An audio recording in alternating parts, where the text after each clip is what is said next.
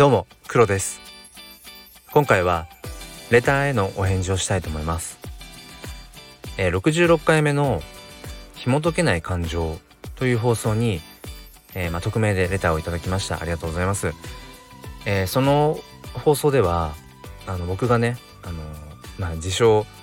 誰とでも打ち解けられる コミュニケーション力を持つっていうあのそれを覆すような本当に稀な存在の方が、えー、まあ、職場にいて。ただ僕自身は、まあ、その方を一目置いていてうん心のどこかでは、まあ、仲良くなりたい、まあ、切磋琢磨できるようなそういう存在になりたいってまあちょっとおこがましくも思っているでもその方は、まあ、結構不器用でその方と僕以外のねあの誰かとの関わりを見ていてもなんでそういう言葉使っちゃうんだろうなとか、うん、なんか他のね言い方あるでしょって思いながら、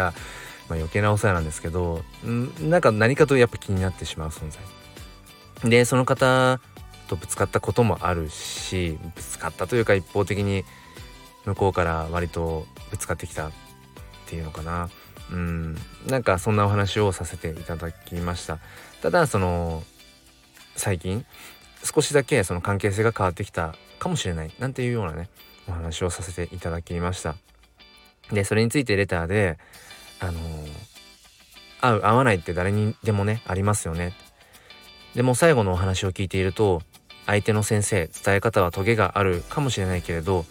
黒先生の可能性を感じてこれは伝えておきたいって感じたから、えアドバイスと称してきっとあの黒先生に伝えたんだと思います。っていうふうに書いてくださっていてで、まあ、相手に関心がなければ話しかけようともしないだろうしってうんまあそのレターには書いてあるんですが本当にそうだなってあの関心がなければやっぱり自分からその関わろうと思わないし本当に関心がなかったらそもそもねあの近寄らないですよね。うんだからそう思うとやっぱり僕自身が構えてしまっているのかもしれないななんていうふうにやっぱり顧みることが、まあね、一つのきっかけになりました。でそのレターでは最後にあのー、送ってくださった方がね振り返って自分が人の意見素直に聞けてるかなって考えてみましたなかなかこの人って方の意見は素直に聞けない自分がいますなんかなかなかなんかこの人はって自分の方でレッテルを貼ってしまってる人の意見って素直に聞けないって本当によくわかるなと思って僕自身もきっと今回のねその同じ職場のとある先生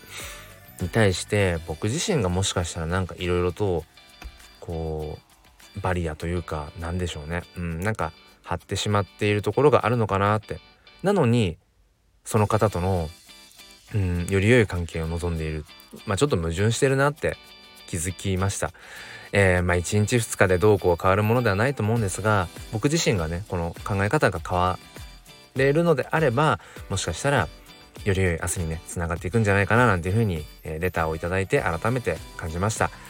あのありがとうございます。あの今回ねあのー、匿名ということでまあ、どなたが書いてくださったかわからないんですが、まあ、今後もあのお名前記載していただいても結構ですしあの匿名でも構いません。レターお待ちしております。